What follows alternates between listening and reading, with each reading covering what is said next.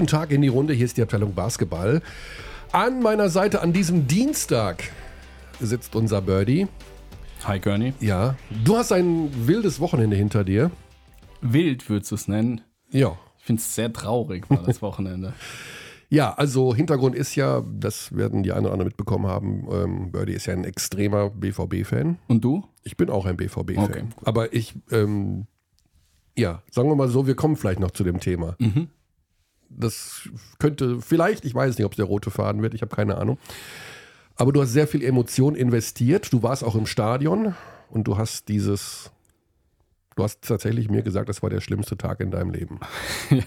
Äh, Also aus Fansicht ganz bestimmt, auch wenn man jetzt äh, mit Borussia Dortmund, glaube ich, in den letzten Jahren schon sehr, sehr viel gelitten hat, ähm, war es doch dieses Mal wirklich möglich, Meister zu werden, auch realistisch Meister zu werden, weil die, die Bayern, also die Fußballer Bayern, so ungefähr alles dafür getan haben, dass man Meister wird. Ähm, und dann war es angerichtet, die ganze Stadt hat diesem Spiel so entgegengefiebert, wie, wie ich das selten erlebt habe. Ähm, ich glaube, wir haben auch sehr diesem Spiel entgegengefiebert. Ähm, es war schon am Tag vorher alles gelb. Äh, Was, da, was sich dann am Spieltag abgespielt hat, war absoluter Irrsinn. Also nochmal eins obendrauf zu dem, was man sonst eben aus Dortmund kennt. Ähm, und, und dann das Spiel und der Moment, der einfach zu groß war für die Mannschaft, die Chance, die zu viel Druck ausgeübt hat. Es hat im Endeffekt jeder schon von der Party danach gesprochen äh, und, und dabei wurde ganz vergessen, das Spiel gegen Mainz nochmal zu gewinnen. Also nicht von der Mannschaft, sondern von außen ist das vielleicht dann auch irgendwie dann aufs Team ähm, so ein bisschen eingeprasselt und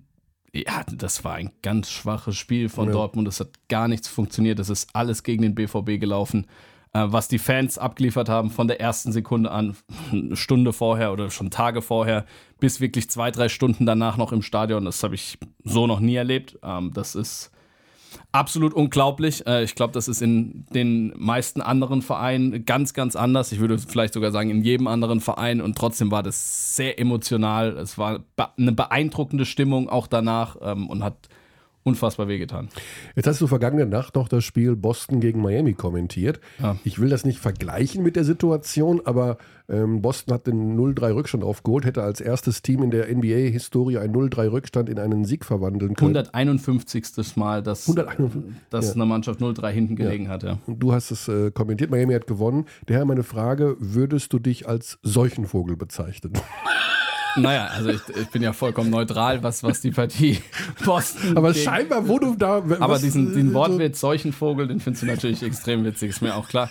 Ähm, ja, es war unglaublich. Also auch da wieder, du denkst, das komplette Momentum ist bei, auch übrigens ähnlich, der TD Garden ist unfassbar in Boston. Auch da äh, ist eine absolute Sportstadt, die sind total bekloppt. Ich war selbst erst vor zwei Monaten in Boston.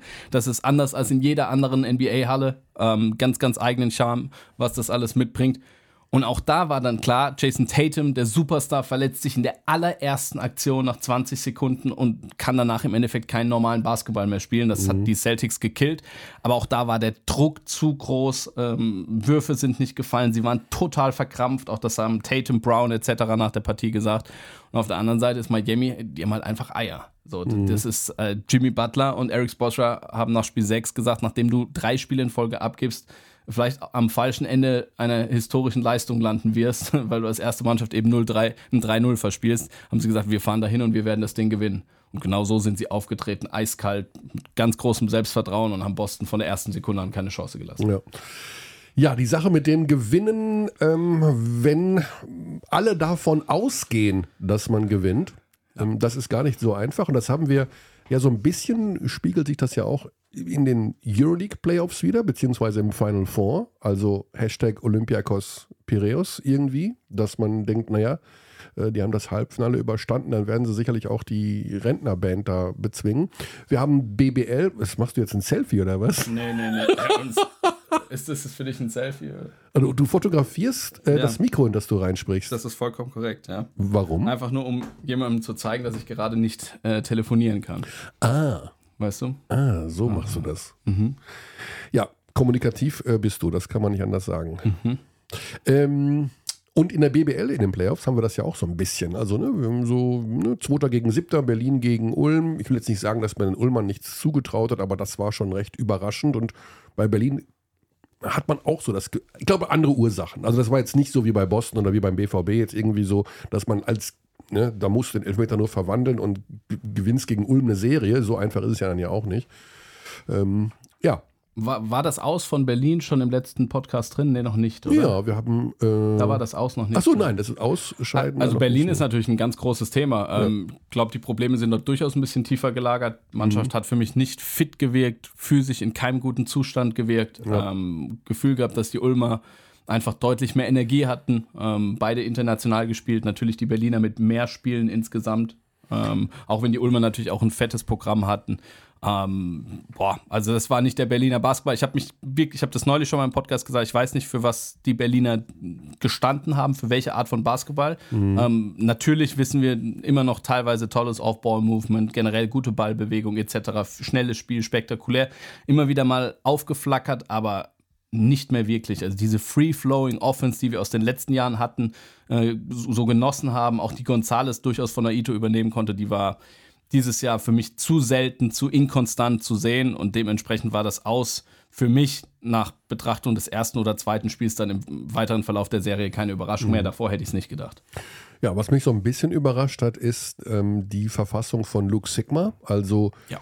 Nicht nur die körperliche Verfassung, da kann ich ja wenig zu sagen. Ich kann ja nicht in den Körper hineinschauen, aber mich hat, haben auch die Interviews mit ihm ähm, wirklich überrascht. Also inwiefern? Weil er sehr kurz angebunden war, weil er sehr, sehr traurig wirkte und zwar. Vertrag ausgelaufen ja auch. Ja, und zwar über alle Maßen hinweg traurig. Also man muss vorsichtig sein mit Begriffen, mhm. ähm, die jetzt darüber hinausgehen, aber das sah irgendwie schon fast nicht mehr gesund aus. Also wie gesagt, okay. ich habe mit ihm persönlich nicht äh, gesprochen und auch nicht, äh, ich habe nur die Interviews bei uns gesehen und dachte mir, okay, also dem geht's echt nicht gut. Ja, und ohne Sigma auch als, nicht nur als Point Guard, wenn man so will, oder als Spielvorbereiter, sondern auch als Führungsperson, ähm, der ist da ausgefallen in dieser Funktion. Anders kann man das nicht sagen. Und dann ja.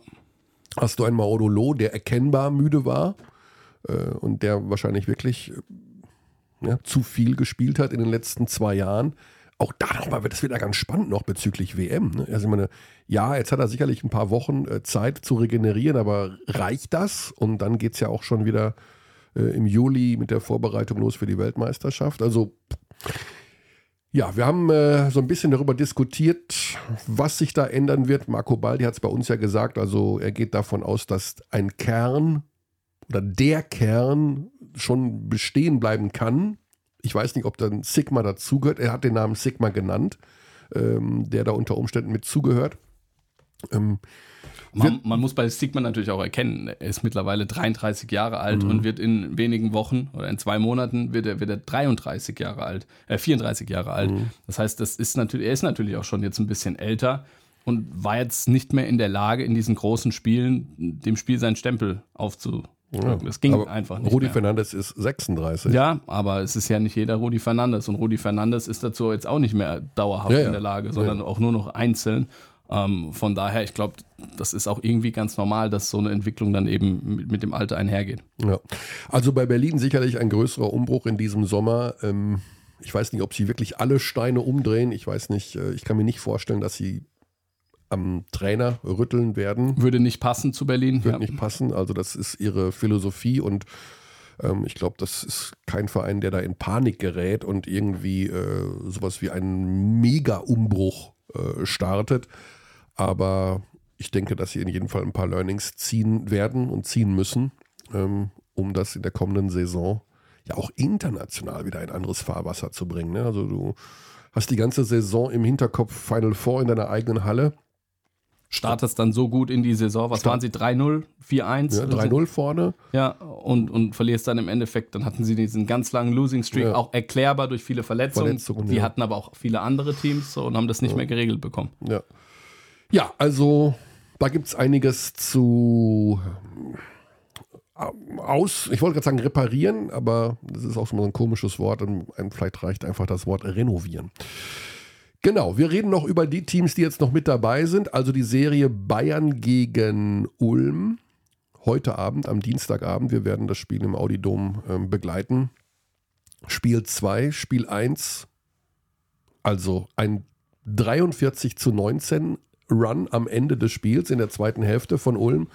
Äh, die Bayern uninspirierend, absolut uninspirierend. Ähm, Trinkeri hat am Ende gesagt, es war nicht die Defense, es war die Offense und es war das Fehlen von mentaler Disziplin.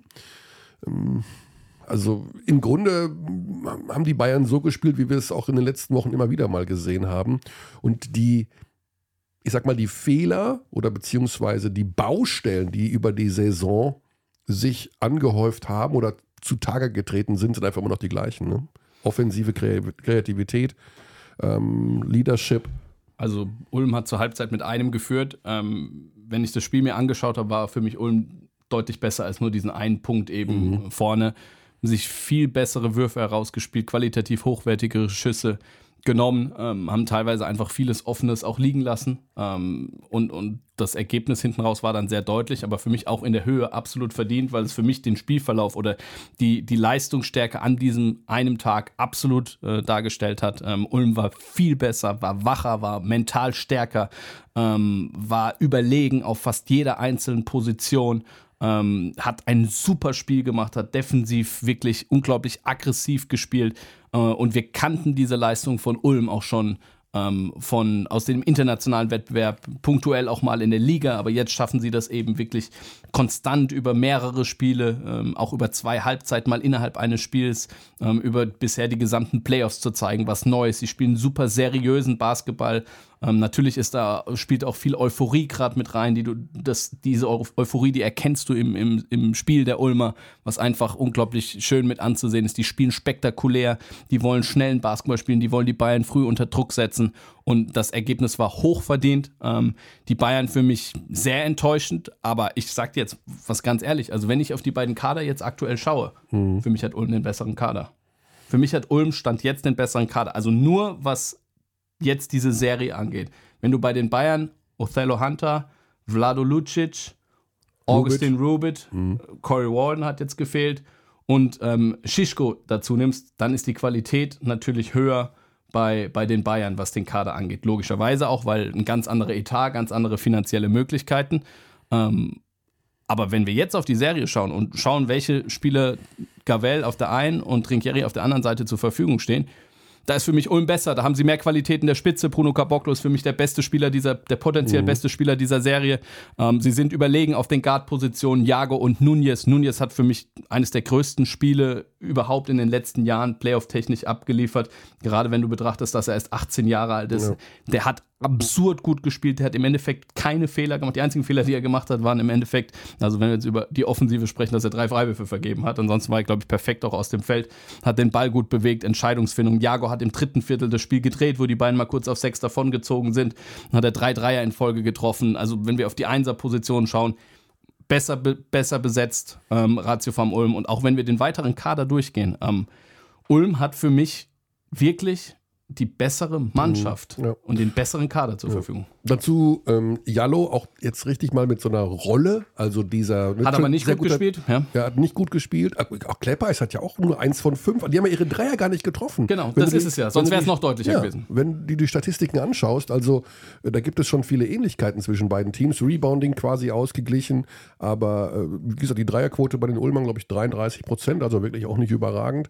Äh, Jallo, der zuletzt wirklich super, super stark war, richtiger Transition-Slasher-Typ geworden, der da ähm, selber unheimlich viel Tempo spielen kann. Auch nicht so ein starkes Spiel 1. Also wenn das alles noch dazukommt, dann äh, kann man durchaus davon ausgehen, dass die Ulmer auch in der Lage sind, das zweite Spiel zu klauen. So viel Athletik, unglaublich viel Athletik, ja. die, sie, die sie mitbringen, äh, Physis, ähm, ganz verschiedene Spielertypen, finde ich jetzt, also zu Beginn der Saison habe ich mir auf der einen oder anderen Position, allerdings von außen hat man natürlich da den, nur den Blick, deshalb muss man vorsichtig sein, habe ich mich gefragt, ob das wirklich gut zusammenpassen könnte. Ähm, aber da haben die Verantwortlichen, mhm. insbesondere natürlich Thorsten Leiben, hat her hervorragend reagiert, haben tolle Nachverpflichtungen gemacht. Ein Caboclo, Glücksfall, Brandon Paul bringt so viel Leadership gefühlt mit. Ähm, auch da kann man das natürlich nur von außen beobachten. Ähm, die haben sich super entwickelt. Äh, die beiden Guards sind immer besser geworden. Nunez hatte zu Beginn große Probleme. Auch Jago hat erstmal ein bisschen gebraucht, um reinzufinden. Und jetzt sieht das richtig gut aus. Herkenhoff ist wieder ja. da, war in Spiel 4 gegen Berlin ganz, ganz stark. Ähm, toll zusammengestellte Mannschaft jetzt, die zum richtigen Zeitpunkt den besten Basketball spielt und darum geht es ja. Es geht nicht darum, dass du im Oktober, November deinen mhm. besten Basketball spielst, sondern eben im April, Mai, Juni und das machen die Ulmer. Mhm.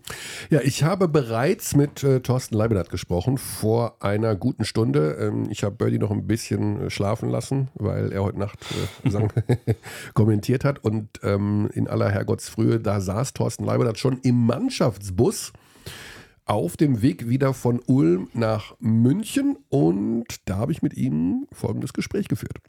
Ja, fangen wir an, Thorsten. Du bist im Bus. Heißt das, dass die Mannschaft nach Spiel 1 das ja zurückgefahren seid? Das ist richtig. Wir sind nach Spiel 1 zurückgefahren und haben uns gesagt, dass wir die zwei Nächte bis zu Spiel 2 quasi zu Hause verbringen. Ähm, gestern auch bei uns in der eigenen Halle trainiert ähm, jetzt reisen wir heute Morgen Richtung München, um dann noch das Schöneland äh, in der, im Audidom zu machen, ruhen uns ein bisschen aus und dann geht es ins Spiel 2. Ja. Okay, das ist natürlich so ein bisschen die Story der Playoffs. Also euer Auftritt gegen Alba Berlin, der war wahnsinnig erwachsen, der war extrem voller Selbstbewusstsein. Bist du selber auch ein klein wenig überrascht gewesen über diese Leistung in der Playoff-Serie gegen Alba Berlin? Sagen wir mal so, also solche Leistungen haben wir auch schon vor den Playoffs abrufen können im internationalen Wettbewerb phasenweise. Was ähm, aber schon ein Stück weit überrascht ist, dass wir es jetzt wirklich äh, sehr konstant zeigen. Wir hatten jetzt fünf Partien in den Playoffs ähm, und davon würde ich sagen, war vielleicht eine Halbzeit eine etwas schwächere. Äh, dementsprechend ähm, neun Halbzeiten wirklich auf sehr hohem Niveau.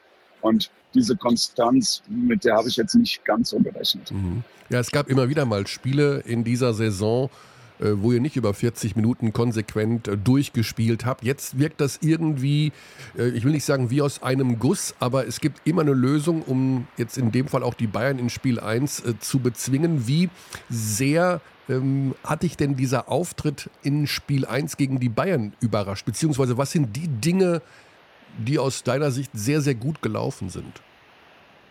Wir haben erneut mit wirklich sehr hoher defensiver Intensität agiert. Ähm, und das scheint uns dann auch wirklich die, die, die, das Selbstvertrauen für gute Angriffsoptionen zu geben. Wir, wir haben es gegen Berlin geschafft, ähm, fast gar keine einfachen Punkte zuzulassen. Und das ist uns über weite Teile auch gegen München gelungen. Also München muss für all ihre Scores hart arbeiten. Ähm, und, und das sorgt dafür, dass wir insgesamt mit einem sehr hohen Level an Selbstvertrauen agieren. Mhm. Und dann fallen halt auch offensiv teils schwere Würfe rein. Ja, der Kader ist ja nun wirklich so zusammengestellt. Also da gibt es viele kleine und schöne Geschichten, angefangen von Nunez, wie er sich mit 18 Jahren entwickelt, über die Nachverpflichtung, speziell Caboclo, irgendwie auch ein Glücksfall. Ähm, wenn du dir den Kader so anschaust, und wie er jetzt so zusammenspielt, hättest du am Anfang der Saison gedacht, dass das alles jetzt so aussieht, wie es aussieht?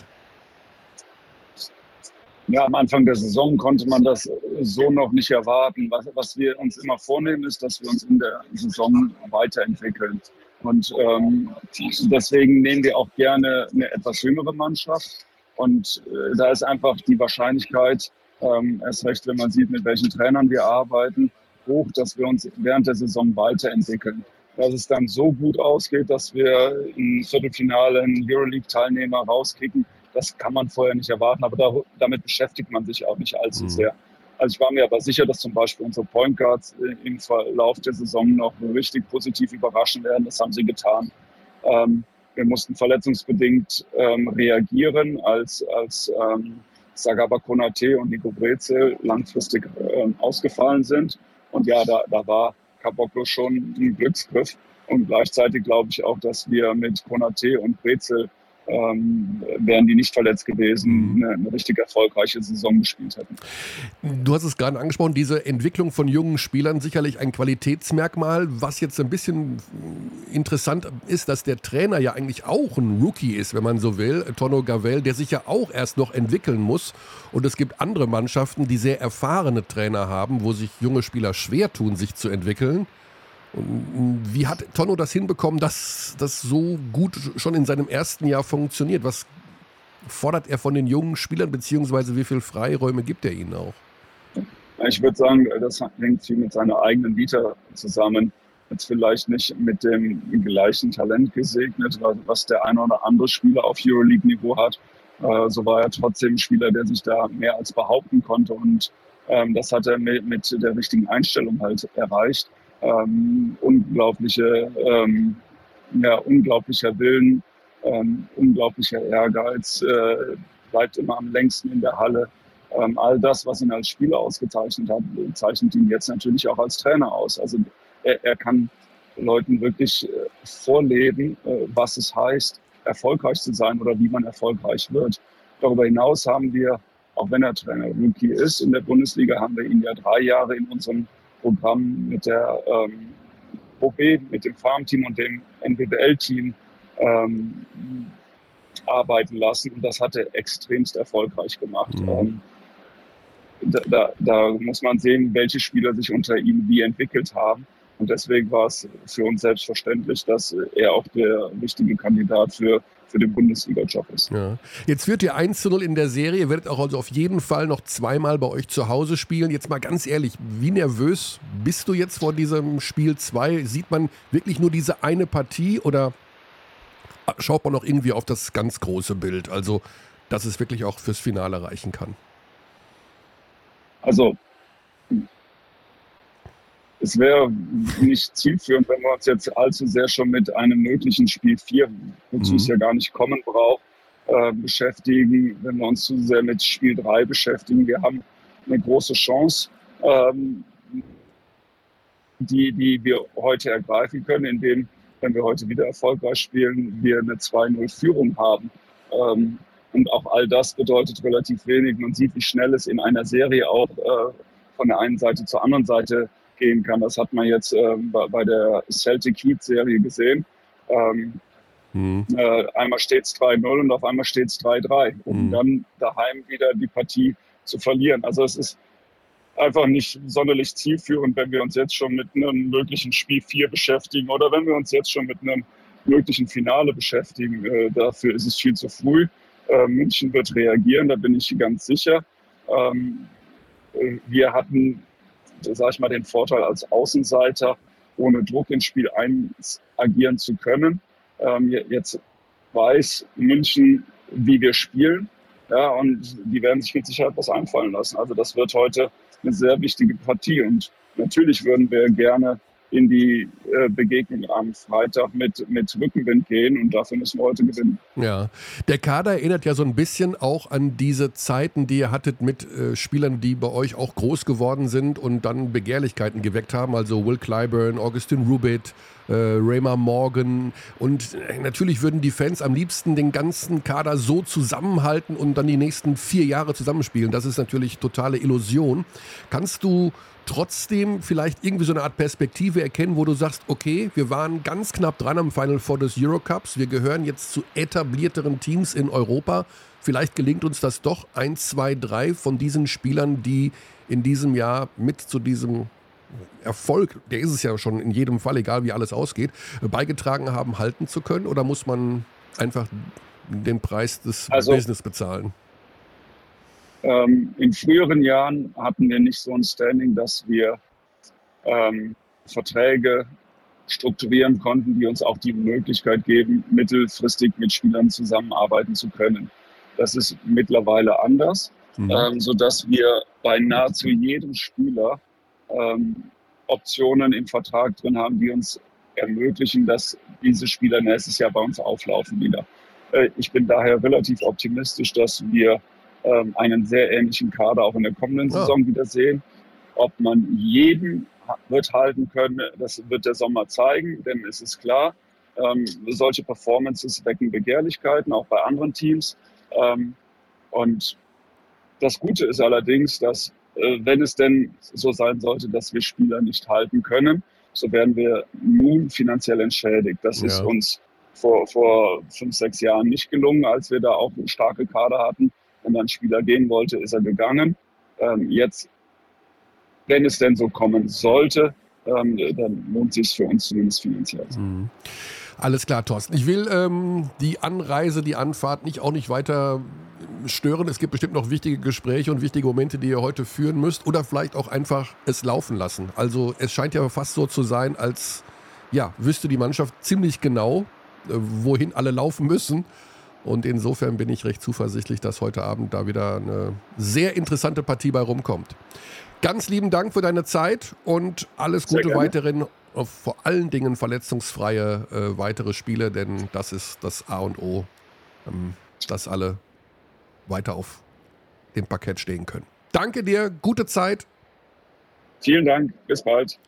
Okay, also was, was ich ja schon stark finde, auch ist die Rolle von Tonno. Mhm. Ne? Also, und wie, wie äh, Thorst das auch gerade gesagt hat, dass er so ein bisschen, ja, seine mh, hm, Trainerrolle ähnlich ausübt wie seine Rolle als Spieler. Wir hatten damals in den Urzeiten dieses Podcastes äh, die Gavel-Skala. Da haben wir die, die, Spieler so benannt, also, wer, also haben wir eine Skala nach Anton Gavel benannt und diese Skala sollte ähm, abbilden, wie sehr ein Spieler über seine Verhältnisse spielt. Also dass er gar nicht mal über seine Anlagen. Über ja. seine Anlagen. Ja. Also äh, nicht vom Herrgott gesegnet wie ein äh, LeBron James, sag ich jetzt mal, sondern ne, normaler Körper, normale Athletik, aber eben das absolute Maximum rausholt. Und da war Tonno unser Vorbild, dass wir die Skala nach ihm benannt haben. Und immer wieder haben wir mal Spieler gesucht, die äh, dort auf dieser Skala eben auch entsprechend hohe Punktzahlen erzielen oder eben auch niedrige. Also einfach ihr Talent verschludern. Ne? Gibt es ja auch. Und äh, es scheint so, dass er, das ist ja schon ganz spannend. Ne? Also die Münchner hatten in den vergangenen Jahren Probleme, junge Spieler zu entwickeln und haben aber ne, mit Trinkieri einen sehr erfahrenen Trainer. Und die Ulmer haben mit äh, Gavel einen Rookie-Head Coach und äh, da wird Nunez plötzlich innerhalb eines Jahres, nicht nur von 17 auf 18 Jahre, äh, ein Jahr älter, sondern eben auch als Basketballer äh, spielt er ja wie ein Erwachsener und wie ein erfahrener Spieler. Und ähm, auch die anderen, die da äh, als jüngere Spieler im Kader sind, entwickeln ja. sich gut. Und Jago, der glaube ich gar nicht so einfach zu integrieren ist, ähm, Dem es gut getan hat, dass Caboclo gekommen ja, ja, ist, offensichtlich. Das war, das war also sein Landsmann, Brasilianer. Sein Landsmann ja. und äh, das hat natürlich auch noch so eine soziale Komponente da ähm, mit dazu beigetragen. Also, aber es ist sagen, Tono hat da wirklich einen super Job gemacht. Ja, und sicherlich keine einfache Situation. Junger Headcoach, kommst rein, ähm, Druck ist da nach Lakovic, der erfolgreich war in den Jahren zuvor. Mhm. Um, und dann hast du gleich mal einen Start. Wie sind sie gestartet? 0-5, 1-5, irgend sowas. Ja. Ich, ja. Mhm. Also nicht gut in die Saison gekommen. Dann ist der Druck natürlich noch mal ein bisschen größer. Es wird, wird gleich viel gesprochen. Ich glaube, sehr gut, wie der Verein an sich damit umgegangen ist. Sehr, sehr klar nach außen hin immer die Ruhe bewahrt, was, glaube ich, genau richtig war in dem Moment. Und ja, also mich, für mich freut es total für ihn. Ja. So, ja. Also ja, super spannend. Wir sind, äh, da, und auch da kommt wieder diese Geschichte zum Tragen. Äh, man kann es sich gar nicht vorstellen, oder man konnte es sich gar nicht vorstellen. Jetzt kann ich es mir sehr gut vorstellen, dass die Bayern eine Serie verlieren, dass man dreimal gegen Bayern gewinnen kann. Ich glaube, das ist jetzt absolut realistisch mit Ulm.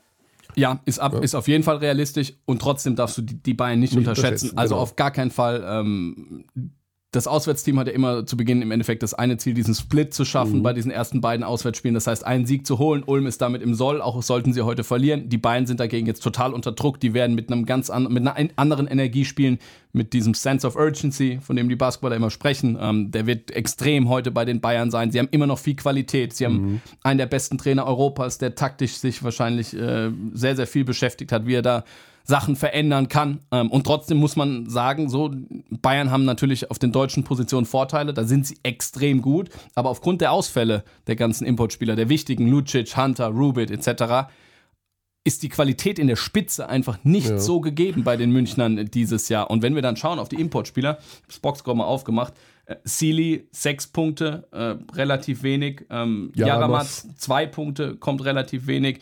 Winston ist ein defensiver Minusspieler, hat das schlechte, zweitschlechteste äh, Plus-Minus-Rating mit minus 15 gehabt. Ähm, und auch teilweise, finde ich, keine guten Entscheidungen getroffen. Natürlich macht er am Ende 13 mhm. und 7, hat aber auch sechs Ballverluste und sah teilweise wirklich nicht gut aus in der Verteidigung.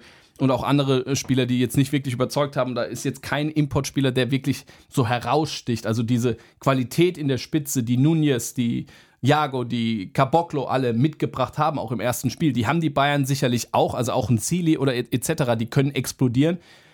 Aber ich bin mir wirklich nicht sicher, wie, was die Serie für die Bayern angeht. Und trotzdem ist es ganz komisch, wenn ich jetzt heute tippen würde, würde ich sagen, die Bayern gewinnen das Spiel ja, und gleichen aus. Ganz genau. Also mir geht es ganz genauso. Äh, vor allen Dingen auch, weil die Münchner eine Sache tatsächlich in der Euroleague immer wieder mal hinbekommen haben, in einigen Spielen, dass sie sehr, sehr gut verteidigt haben. Ja, absolut. Und ähm, Rebounding ist sowieso eine ihrer Stärken in diesem Jahr. Und ich kann mir vorstellen, wenn die über eine sehr, sehr starke Verteidigung kommen, ähm, dass es wirklich so ein, eher so ein Spiel gibt, 72, 61 oder irgendwie Ja, sowas. du, und, und auch vielleicht mal ein bisschen rennen. Also klar, Fastbreak-Punkte waren sicherlich in Richtung von Ulm. Ja, 11 zu 7 gar nicht so deutlich, aber Ulm hat relativ viel den Ball gepusht. Das heißt, es kommt dann dort nicht mehr als Fastbreak-Punkte, wird es dort nicht mehr aufgelistet, sondern es sind dann halt Early Offense-Punkte oder als Vorteile generiert, weil die Matchups einfach aus Defensivsicht nicht gepasst haben. Bayern tun sich so schwer in der Halbfeld-Offense, ganz häufig angesprochen, fehlt es an Kreativität, was Passing angeht. Natürlich viele 1 gegen 1 Spieler wie Sealy, Winston, Jaramas etc. Aber ähm, sie tun sich trotzdem schwer in dieser Halbfeld-Offense, so ist es richtig. Und ihnen wird es, glaube ich, ganz gut tun, in der einen oder anderen Situation Tempo kontrollierend auch mal ein bisschen die Pace zu pushen. Ja. ja, das Post-Up-Spiel geht ihnen auch ein bisschen ab, weil ein Rubit da fehlt. Sie versuchen es so ein bisschen mal mit Giffey und Bonga, aber alles Ja, ich- leicht halbherzig. Also Jago könnte eigentlich, finde ich, noch häufiger aufgepostet werden. Mhm. Weiler Bepp hat, glaube ich, seinen einzigen Punkt aus dem Feld aus einem Post-Up gegen Jago gemacht. ja. Ich glaube, da könnten sie schon ein bisschen mehr suchen. Also punktuell Tempo machen, aber natürlich nicht unbedingt mit den Ulmern mitrennen, weil das eine große Stärke Ja. Ratiofarm ist. Super, super spannende Sache. Ähm, könnte eine Serie werden, die uns doch noch ein paar Tage beschäftigt. Ich, ähm, ja, bin sehr gespannt. Ich äh, bin auch auf heißen Kohlen, denn Spiel 4 im Sonntag wären wir beide in Ulm. Ich bin am Samstag in Ludwigsburg zu Spiel 3. Oh, okay. Und äh, jetzt habe ich überlegt, also bleibe ich jetzt da und fahre am nächsten Tag nach Ulm? Ja, also macht ja keinen Sinn, von Nee, nee. Ludwigsburg heim zu Nein, nein, das nicht. ne, aber man, weiß es ja nicht. Also ich werde, ich Spiel 4 ist doch sogar mittags, oder? Ähm, ich glaube 1745 Okay. am Sonntag. Okay. Aber gut, wir werden es sehen. Ich bleibe auf jeden Fall in Ludwigsburg. Und wenn nicht, dann gucke ich mir halt das Städtchen an. Denn, ja, da sind wir schon direkt beim Stichwort. Äh, morgen übrigens letzte Folge von Ted Lasso. Ne? Ich hatte mir das so Mhm. vorgenommen beim letzten Mal, als du hier warst, dass wir über Ted Lasso reden. Mhm. Das habe ich vergessen. Heute müssen wir noch irgendwann über Ted Lasso gerne. reden Sehr gerne. die, ja, wir haben beide eine große Leidenschaft für diese Serie, die man bei Apple TV schauen kann, über einen äh, College Football Trainer, der ein englisches Profi-Fußballteam übernimmt Richmond. und äh, Richmond durch alle Höhen und Tiefen. Ähm, Da müssen Ja, wir mal kurz führt- drüber sprechen. ja, da müssen wir, weil das ist auch noch irgendwie äh, dieser, dieser, ich finde ja diesen Traineransatz einfach überragend. Ne? Also man muss dazu sagen, Ted Lasso, der Coach, hat von Fußball eigentlich gar keine Ahnung, aber hat fantastische Ansichten über das Leben an sich und äh, ein hohes Maß an Menschenkenntnis Partie. und äh, Empathie ohne Ende. Und ähm, ja, man muss diese Person mögen und lieben. Und äh, da kommt morgen die letzte Folge. Und ich weiß nicht, ob ich um 0 Uhr 1 heute Nacht äh, vielleicht doch gucke, ob man sie schon gucken kann. Kann man, ja. Ich 0 habe das schon 1? mal ausprobiert. Ja, 0 Uhr 1 ja. geht? ja.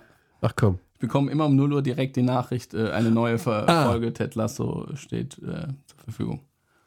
Ja, okay. Also das wird auf jeden Fall meine erste Tat am Mittwoch, dem 31. Mai sein. Äh, gemeinsam mit dem Frühstückskaffee, keine Ahnung, äh, die letzte Folge dazu schauen. Ja, ähm, ich kam jetzt auf Ted Lasso, weil ich auf jeden Fall drüber reden wollte, wie, wie cool dieser Trainer ist und wie, wie schön die Serie ist. Und sind dann gelandet jetzt bei Bonn gegen Ludwigsburg. Also das war ja gestern Spiel 1. Und also ich glaube, ich, ich sehe niemanden, der diese Bonner. Also die erste Halbzeit war ja so ein bisschen, naja, ging so. Und dann kommt einfach dieser TJ Shorts Express ins Rollen und die ganze, die ganze Truppe schwimmt da mit und Naja, also Ludwigsburg war ja eigentlich in drei Vierteln auf einem sehr ähnlichen Niveau sehr ähnlichen insgesamt. Niveau, Aber ja. es gibt, ist die große Qualität der Bonner ist es einfach dieses Jahr, dass sie sich in einen Rausch spielen Ja, können, ja. wo sie dann nicht zu stoppen sind. Und von diesem Rausch der Bonner kann sich der Gegner dann meistens nicht mehr erholen, weil er dann relativ schnell zweistellig hinten ist. Und gestern Mhm. war es eben das, das zweite Viertel, was 26 zu 8 Ja. ausging für die Bonner, wo sie nicht zu stoppen waren, wo sie angefangen haben, ihre Dreier zu treffen. Die Bonner haben gestern in einer unglaublich physischen Partie ganz bestimmt nicht ihre beste Leistung gezeigt, nur 29% Dreier getroffen, ähm, nicht auf dem Level gespielt, wie sie spielen können, aber ihnen hat, ihnen hat eben dieses eine zweite Viertel und dazu ein kleiner Run im letzten geholfen, diese Partie dann trotzdem im Endeffekt souverän für sich Ja. zu entscheiden.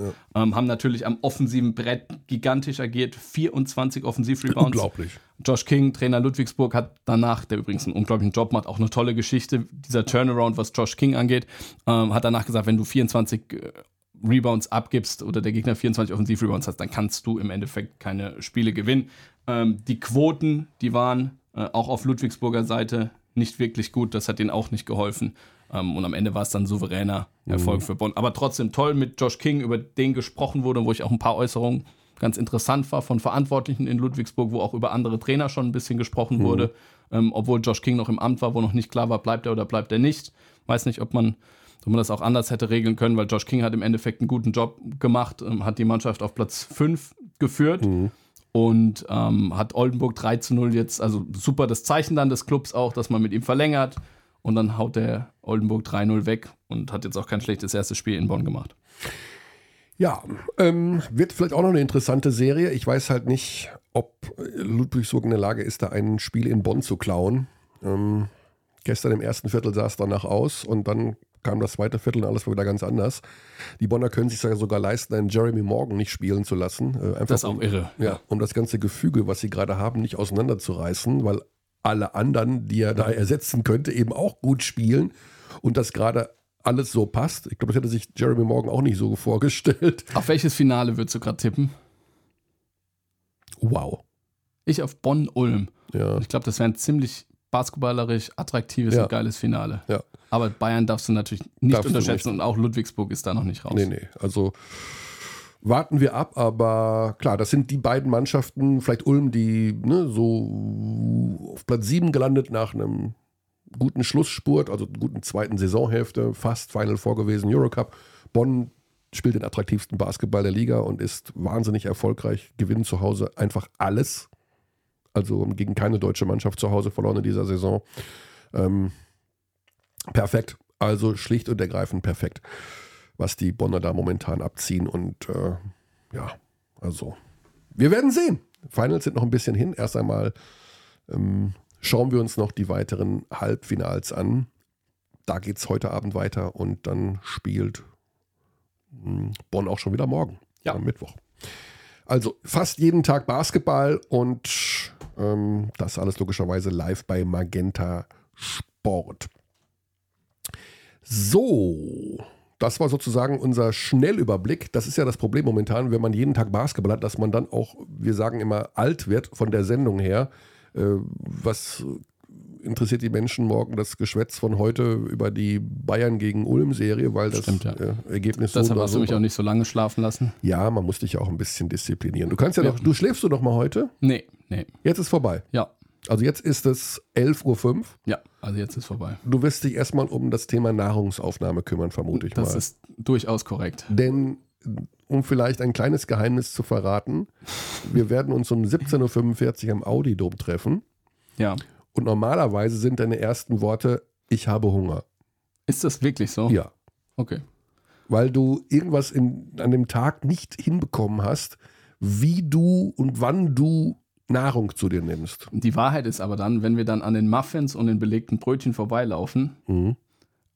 ich nehme mir ein Muffin, Ja. du nimmst dir Nein, eine nein. Semmel und Na- vielleicht sogar zwei Muffins. Nein, ich nehme nicht zwei Muffins. Oh, das, Nein, nein, doch, nein, wenn nein, es das zwei verschiedene Nein, Sorten, wenn es zwei verschiedene Sorten Ich habe gibt, mir noch Apfel nie- und Schoko, dann hast du beide. ich habe höchstens dann mal äh, Jens oder Lüders einen Muffin mitgebracht oder so, aber ich nehme Mhm. Ah, ja. für mich persönlich und du nie- läufst auch nie nochmal zurück und holst dir nochmal ein weiteres Muffin. Nein.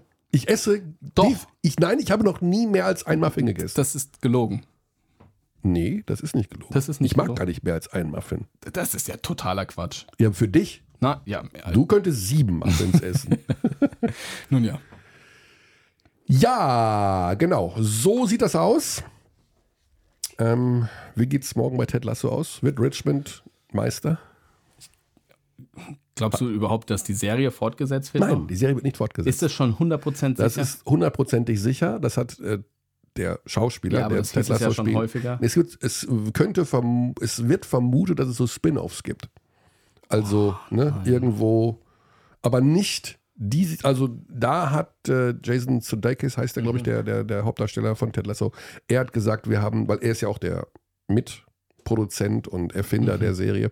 Äh, wir haben sie so zu Ende erzählt, wie wir es gerne haben wollten. Ich glaube, sie werden nicht Meister. wow. Was glaubst du? Sie werden Meister? Also, Nate kommt ja noch dazu. Ja. Für dieses eine Spiel, was ich total bescheuert finde. übrigens. Das ist ein Twist, den ich nicht mag. The Wonder Kid. The Wonder Kid. Ähm, jetzt reden wir natürlich hier ganz hart für alle, die Ted Lasso nicht kennen, komplett äh, an allem vorbei. Aber ähm, Ich, nee, ich glaube, nicht. sie werden nicht Meister. Ich glaube, also es war ja im Abspann noch so ein bisschen zu sehen, ein bisschen verrate ich vielleicht jetzt was, dass, dass, äh, dass Ted was in Richtung von Rebecca sagen will. Ja, dass er in Dass jedem. Fall nächstes Jahr nicht Genau, dabei sein wird. genau, was ich sehr traurig finde. Ähm, aber, aber gut, ich glaube, sie werden nicht Meister. Ich werde sehr, also es ist natürlich eine Serie, wo man auch viel Emotionen selbst, glaube ich, zeigt, wenn man, wenn man so veranlagt ist, wie, wie du oder ich Also auch. ich heule da ständig. ja, also Es es ist ist grauenvoll. Also wer das nicht gesehen hat, diese Serie, es ist eine der besten, vielleicht die beste Serie, die ich, die ich je gesehen habe. Es ist super lustig, sehr emotional. Ähm, es ist ähm, gesellschaftskritisch in vielen Momenten, ähm, regt sehr viel zum Nachdenken an. Tolle Charaktere, tolle Schauspieler. Ähm, ist wirklich eine famose Serie. Ähm, also vielleicht die beste, die ich je gesehen habe. Ja, ja ich finde es ja auch großartig. Weil es ist einfach super schwer, eine Sportart oder speziell auch Fußball in einer Serie so nach- oder abzubilden und äh, Vorgänge in einem Verein so äh, zu beschreiben, wie es da passiert. Ja, wir wollen nicht hier die Ted Lasso-Werbetrommel rühren, haben wir natürlich extrem getan. Ähm, Vollkommen zu Recht auch. vollkommen Muss man sich auch, anschauen, ja. unbedingt. Vielleicht gibt es ja auch mal sowas in der Hinsicht als Basketball-Serie. also, Mhm. damit würde ich immer nur von White Man Can't Jump reden müssen. Also, so viele gute Basketballfilme gibt es nämlich auch nicht, um ehrlich zu sein. Oder Serien. Was ist Serien. dein Lieblingsfilm? Also ich bin so ein bisschen, also ich habe halt früher super oft Like Mike geschaut. Mhm. Und diese Szene, wo Dirk Nowitzki ein Autogramm von dem kleinen Kerl haben wird und dann fragt er nach dem Namen und dann sagt Dirk Nowitzki Dirk. also der Film gefällt mir schon ganz gut, auch wenn Ja. ich ihn jetzt sicher 15 Jahre nicht geschaut habe. Ja, ich. Ähm, Coach Ja. Carter, Samuel L. oh, Jackson. das habe ich irgendwann mal gesehen. Ich glaube, das kann ich, da kann ich mich gar nicht mehr dran erinnern. Nicht? Wow. Täuschend. Ja. Ja, ich bin auch nicht so. Also, ich mag ja so Doku-Kram lieber. So, so Last Dance oder sowas. Das ist natürlich Das ist nochmal Ja. eine, eine komplett andere Liga. Okay, ja, wir halten uns heute etwas kürzer, Kein weil. Überraschungsanruf? Sollen wir noch einen Überraschungsanruf tätigen? Warum nicht? Ja, du stehst auf Überraschungsanrufe, ne? Ja, es kommt drauf an, wen wir anrufen. Ähm, wir könnten den anrufen, der. Äh, dat, dat, dat, dat, Der? Der Spiel 2 in Bonn kommentiert. Das müsste eigentlich Holger Sauer sein, wenn ich. Äh, wo hab ich denn jetzt Den hatten wir neulich schon mal. Den hatten wir neulich schon mal.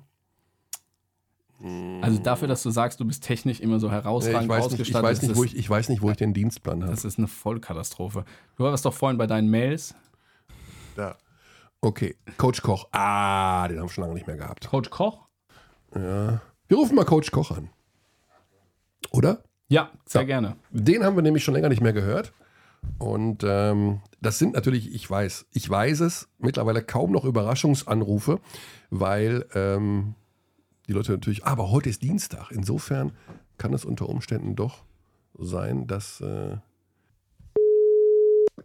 Stefan Koch. ja, komm, ein Überraschungsanruf noch, bevor die Saison zu Ende geht, Coach. Dann los, Körny. Birdie ist an meiner Seite. Hi Stefan. Äh, Hi. Wobei stören wir dich gerade? Ähm, wenn ihr stören würdet, wäre ich nicht dran gegangen. Ah, okay. Ja, wir sind schon am Ende unserer heutigen Folge und haben natürlich schon in aller Ausführlichkeit über unsere beiden Halbfinalserien hier diskutiert. Ähm, was ist dir denn bei der Ludwigsburg, bei der Bonn-Ludwigsburg-Serie aufgefallen? Das wäre doch das Thema Also- für dich. Du bist doch da involviert. Ja, al- also mir ist jetzt nichts, nichts aufgefallen, was ich, äh, was ich nicht erwartet hätte. Also das, dieses Spiel 1 hat äh, jetzt keine Facette bereitgehalten, die ich im Vorfeld jetzt nicht hätte antizipieren können. Also von daher ist da jetzt nichts Ungewöhnliches äh, aus meiner Sicht äh, passiert. Also ich bin der Meinung, dass Bonn bei allem Respekt vor Ludwigsburg, bei allem, was sie gegen Oldenburg geleistet haben, mhm. dass Bonn die bessere Mannschaft ist. Aber ähm, ich, ich, ich glaube, der wichtigste Aspekt nach diesem Spiel 1 ist die Frage, wie banged up sind, sind die Bonner. Ja, Carsten Tatter hat nach wie vor noch nicht gespielt. Das, was so zu Anfang als kleineres Malheur mit dem Rücken ähm, eingeschätzt wurde, zieht sich ja jetzt noch länger hin. Mhm. Äh, Kessens hat eine abbekommen, Hawkins hat eine abbekommen und vor allen Dingen Malcolm, von dem ich ja. finde, dass er im Moment exzellent spielt, ist nach seiner Verletzung nicht mehr zurückgegangen aufs Parkett. Er hatte in 18 Minuten ein Double-Double und hat dann nicht mehr gespielt. Der Vorteil ist natürlich, dass sie mit Jeremy Morgan äh, noch jemanden in der Hinterhand haben. Aber so dieses, ne, wie, wie fit sind die einzelnen Bonner Spieler, wie groß sind da ähm, die Wehwehchen, das ist für mich so im Moment äh, nach Spiel 1 für mich eigentlich persönlich das größte Thema. Mhm. Ja, da hängt natürlich schon tatsächlich einiges von ab, ähm, wie fit die Bonner sein werden. Aber abgesehen davon, jetzt äh, nehmen wir das mal außen vor, siehst du überhaupt, also sind für dich die Bonner auch momentan Favorit auf den Titel, aufs große Ganze? Ja. Ja sind sie. Also das, das, das waren sie für mich, äh, ehrlich gesagt, äh, schon vor Start dieser, dieser Halbfinalserie. Äh, ähm, ich muss sagen, äh, die Bayern haben in dieser Saison, ähm, glaube ich, selten wirklich in dem Maße überzeugt, dass man sagen mhm. kann, ähm, das ist der Meisterschaftsfavorit, wobei wir alle wissen, dass eine große Stärke dieser Mannschaft ja ist, äh, sich in entscheidenden Momenten zu fokussieren, dass wir aber auch wissen, dass Spieler oder der Spieler, der dafür am meisten verantwortlich ist, im Moment nicht dabei ist. Und äh, du, du kannst das ja an allem festmachen, du kannst es an Zahlen festmachen. Bonn hatte das beste Offensivrating der Saison, das beste Defensivrating. Mhm. Ähm, das ist eine Mannschaft, die ganz klar einen eigenen Stil, einen eigenen Charakter über Thomas äh, Isalo entwickelt hat. Und ich glaube auch, dass diese Mannschaft vor Saisonbeginn auf eine Mission gegangen ist und dass diese Mission für diese Mannschaft innerlich mit dem Gewinn der Champions League noch nicht erfüllt ist. Und ähm, das macht Bonn für mich schon zum Favoriten. Und der größte Herausforderung Förderer ist für mich auch im Moment nicht, nicht München oder Ludwigsburg, der ist Ulm. Mhm. Das ist die Mannschaft, die ähm, im Moment sehr, sehr guten Basketball spielt, die viel Talent hat und die jetzt es irgendwie schafft, dieses Talent äh, konstanter Spiel für Spiel an den Start zu bringen. Also dieses Potenzial bei den Ullmann habe ich immer gesehen. Ähm, wovor ich jetzt den Hut ziehe, ist, dass sie das jetzt äh, in dieser Konstanz hinbekommen, was ich ihnen ehrlich gesagt nicht unbedingt zugetraut hätte. Ja, ja du ähm, zitierst gerade Thorsten Leibenhardt, mit dem wir vorhin gesprochen haben, der genau das gesagt hat, dass er, wenn er von etwas überrascht ist, momentan dann von der Konstanz seiner Mannschaft, äh, das hätte er nicht unbedingt erwartet. Äh, in Ansätzen, du hast es selber gesagt, war das ja immer wieder zu sehen, wie viel äh, dieser Kader leisten kann und ähm, nur eben oftmals nicht über die gesamten 40 Minuten. Ähm, ja, bestes Beispiel vielleicht Eurocup, dieser, dieses blöde Schlussviertel da. Ähm, naja. Auch schon vergessen, auch schon Schnee von gestern. Also für dich Bonn-Ulm im Finale wäre auch irgendwie, Birdie meinte gerade, eine schöne Sache, was so den Basketball an sich angeht, so von der, ne, vom, vom Zuschauen her. Ähm, ja. Vielleicht so die beiden attraktivsten Mannschaften, die momentan noch mit dabei sind. Ja. ja. Also die, die, die, beiden besten und die beiden attraktivsten ähm, kann ich nur so unterstreichen. Ja. Aber sie führen beide erstmal nur 1-0, muss man auch sagen. Ja. Also das ist. Ähm, das, das, das, wissen wir auch, die Playoffs halten manchmal noch äh, so die ein oder andere Wendung parat, mhm. äh, die wir nicht erwarten. Ja. Ich fand ganz nett, Stefan, dass du gestern noch auf den BVB am Ende dazu Bezug genommen hast, äh, als die Bonner vor ihrer Tribüne da standen, App Applaus gespendet haben. Das hat nochmal ein bisschen wehgetan. Wo, wo, wo, wollen wir auf dieses Thema äh, jetzt, jetzt eingehen? Ich meine, ihr seid ja beide, beide äh, BVB-Fans. Und mir hat es auch in der Seele wehgetan. Ähm, ich bin jetzt nicht der, der, der, super große BVB-Anhänger, aber äh, das jetzt hier aufzuarbeiten, was in dieser Fußballsaison passiert ist, allein das aufzuarbeiten, nur was am 34. Spieltag passiert, das ist ja. Auch, in, in, ja auch, auch noch in anderen Ligen, ne? Also sowohl zweite Liga, äh, dritte Liga, es das war ja unglaublich. Es ja. war ja überall so, was der, was, was der HSV da auch durchlitten hat, irgendwie. Äh, Heidenheim und alles. Also da, das, das war Platzsturm und dann macht Heidenheim noch zwei Guten in der Verlängerung. Also Gleiches aber auch dritte Liga mit Osnabrück und Wien Wiesbaden. Ja, überall. Also es hat überall. Aus, Osnabrück auch, genau. es hat überall gescheppert. Also ich habe das Spiel, also um auf den BVB, das, damit habe ich natürlich Birdie in die Sendung heute geholt, ist ja klar, er war ja vor Ort im Stadion. Ähm, ich wäre auch fast da gewesen, habe dann aber, war dann doch im Allgäu und habe das Spiel in einem Allgäuer Biergarten geschaut mit meinem iPad. Und ich sag's euch so, wie ich es da erlebt habe. Also an den Tischen um uns herum haben die Menschen entweder den Live-Ticker gehabt, also einfach nur immer ne, Text aktualisiert, oder auf dem iPhone oder Smartphone geschaut. Ich auf dem iPad. Bei mir haben sich dann Menschen zugesetzt, um weiter gucken zu können. Und von 100 Menschen in diesem Biergarten in Oberstdorf, also im aller, aller, aller tiefsten Bayern, war nicht ein FC Bayern-Fan. Okay, das ist ein Tourismusspot, das sind Touristen, die kommen natürlich dann aber überall ist jetzt auch nicht so überraschend. Doch. Findest du schon? Ja. Na, also, hm. Doch, das hat mich jetzt überrascht. Ja, das also, ist kein einziger Bayern-Fan ist schon, aber. Also alle haben die Daumen gedrückt für den BVB. Sehr seltsame Geschichte, ähm, aber so ist es dann eben gelaufen. Coach, ja, und dann ist, werden die Bonner Meister und dann ist das Kapitel äh, Bonn auch wieder beendet, weil Isalo und TJ Shorts gehen nach Paris. Eieiei.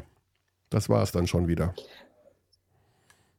Oder? Also das, das, das, wird, das wird super schwer zu ersetzen mhm. sein. Also ähm, Thomas Isalo, ich, ich, ich weiß nicht, wo, wo man aufhören kann, mit den Superlativen über ihn zu sprechen, ähm, was er aufgebaut hat, eben auch mit wirklich Alleinstellungsmerkmalen, wie er Dinge offensiv und defensiv äh, macht. Das ist hochgradig innovativ auch. Und ähm, ja. Also du ziehst da auch extrem deinen Hut vor ich, ich, ich würde so weit gehen, und jetzt lehne ich mich ganz weit aus dem Fenster, mhm. momentan der beste Coach auf diesem Planeten. Ach du liebe Zeit. Okay. Ja, ja. Das ist ein spannender Take. Ja, das sind also sind also weil du wirklich auch so viele Dinge entdeckt hast, offensiv wie defensiv, wo du sagst, das ist äh, in der Fülle und in dem Maße und so spielprägend, dass das ähm, einen Sonderstatus hat sozusagen. Das hat das und natürlich auch, dass das Ganze erfolgreich ist. Ja. Ich meine, du kannst ja auch ja. Dinge anders machen und neu machen. Ähm, und dann wärst du noch nicht der beste Coach auf diesem Planeten. Mhm. Äh, ob er das ist, ist eine ganz andere Frage. Das ist jetzt meine ganz ja. ähm, pers persönliche Einschätzung, wenn ich sehe, was er, was, er da, was er da aufgebaut hat, wie er es aufgebaut hat, wie stimmig das alles ist, wie da die einzelnen Teile ineinander greifen. Ähm, also ähm, ich bin ich bin sehr überrascht, in Anführungszeichen, ähm, dass es für ihn nur Paris ist. Natürlich ein ganz, ganz spannendes Projekt äh, mit viel Upside, wo es aber auch noch ein paar Fragezeichen gibt. Aber vielleicht ist es ja. auch genau das, was er, was er braucht, äh, äh, weil solche Dinge ihn eben auch, äh, eben auch antreiben. Aber also ich, ich, ich sage es nochmal, ich habe diese Saison ähm, keinen Coach gesehen, nirgendwo, mhm. ähm, der bessere Arbeit abgeliefert hat als Thomas Ja, auch Input, Output. Also was hast du an finanziellen Möglichkeiten und was kommt am Ende dabei ja. raus? Mhm. Also Champions League-Sieger, jetzt sind ja. sie nicht weit davon entfernt, in der BBL auch Meister zu werden. Also diese, diese Konstanz auch. Also letztes Spiel haben sie verloren am 5.4. mit einem Punkt zu Hause gegen Straßburg. Seitdem sind es, glaube ich, 16 Siege wieder in Folge. Davor war die letzte Niederlage am 15.1. Also sie sind praktisch seit dem 16.1. 33 zu 1. Das ist vollkommen absurd, ja. diese Konstanz. Ja, wir ähm, begleiten diese märchenhafte Geschichte gerne weiter. Die Bonner haben ja in den vergangenen Jahren durchaus auch einige Tiefen äh, über sich ergehen lassen müssen. Und tatsächlich gehören, gehören die Bonner, die oftmals immer nur Zweiter wurden oder an irgendwas gescheitert sind, in den ganz engen Kreis der Teams, die es wirklich mal verdient hätten. Coach, dann weiter viel Spaß bei den Playoffs. Ähm, ich wünsche eine gute Danke. Zeit. Ebenso. Bis Euch bald. Ciao, ciao, ciao. Cheers. So, das Zitat hauen wir aber jetzt raus. Das gebe ich gleich an unsere Presseabteilung. Ja, dann los. Aber los! Coach Koch, Doppelpunkt, Anführungszeichen oben. Er hat ja nicht mal gesagt Basketballcoach, sondern Coach. Ja. Besser als Ted Lasso. Besser. Besser als Ted. Kennst du eigentlich noch andere Menschen, die Ted Lasso schauen? Ich Ja. kenne niemanden. Doch, ich kenne schon ein paar. Ja? Ja, ja, ja. Die meisten sagen mir, kann ich nicht gucken, ich habe kein Apple TV oder Apple Plus. Ja, nee, ich kenne schon ein paar. Mein Bruder zum Beispiel. Dein Bruder guckt das auch? Ja, so als Beispiel jetzt, ja. Gut, ich kenne niemanden. Ich habe aber auch keinen Bruder. So, jetzt war es das aber wirklich tatsächlich für heute. Ein knappes Stündchen, bevor es in die Halle geht, also ein knappes Stündchen Podcast, bevor es dann am Abend wieder in die Halle geht und die Playoffs weitergeführt werden, wird die Abteilung Basketball natürlich weiter begleiten und dann am der kommenden Woche sind wir vielleicht noch, oder ganz sicher sogar, einen entscheidenden Schritt weiter und haben unter Umständen schon einen Finalisten. Möglich ist es. Wir werden sehen. Spannend. Spannend. Was gibt's zu essen heute Mittag? Weiß nicht, was du vorbereitet hast. Alles klar. Bis nächste Woche. Ciao.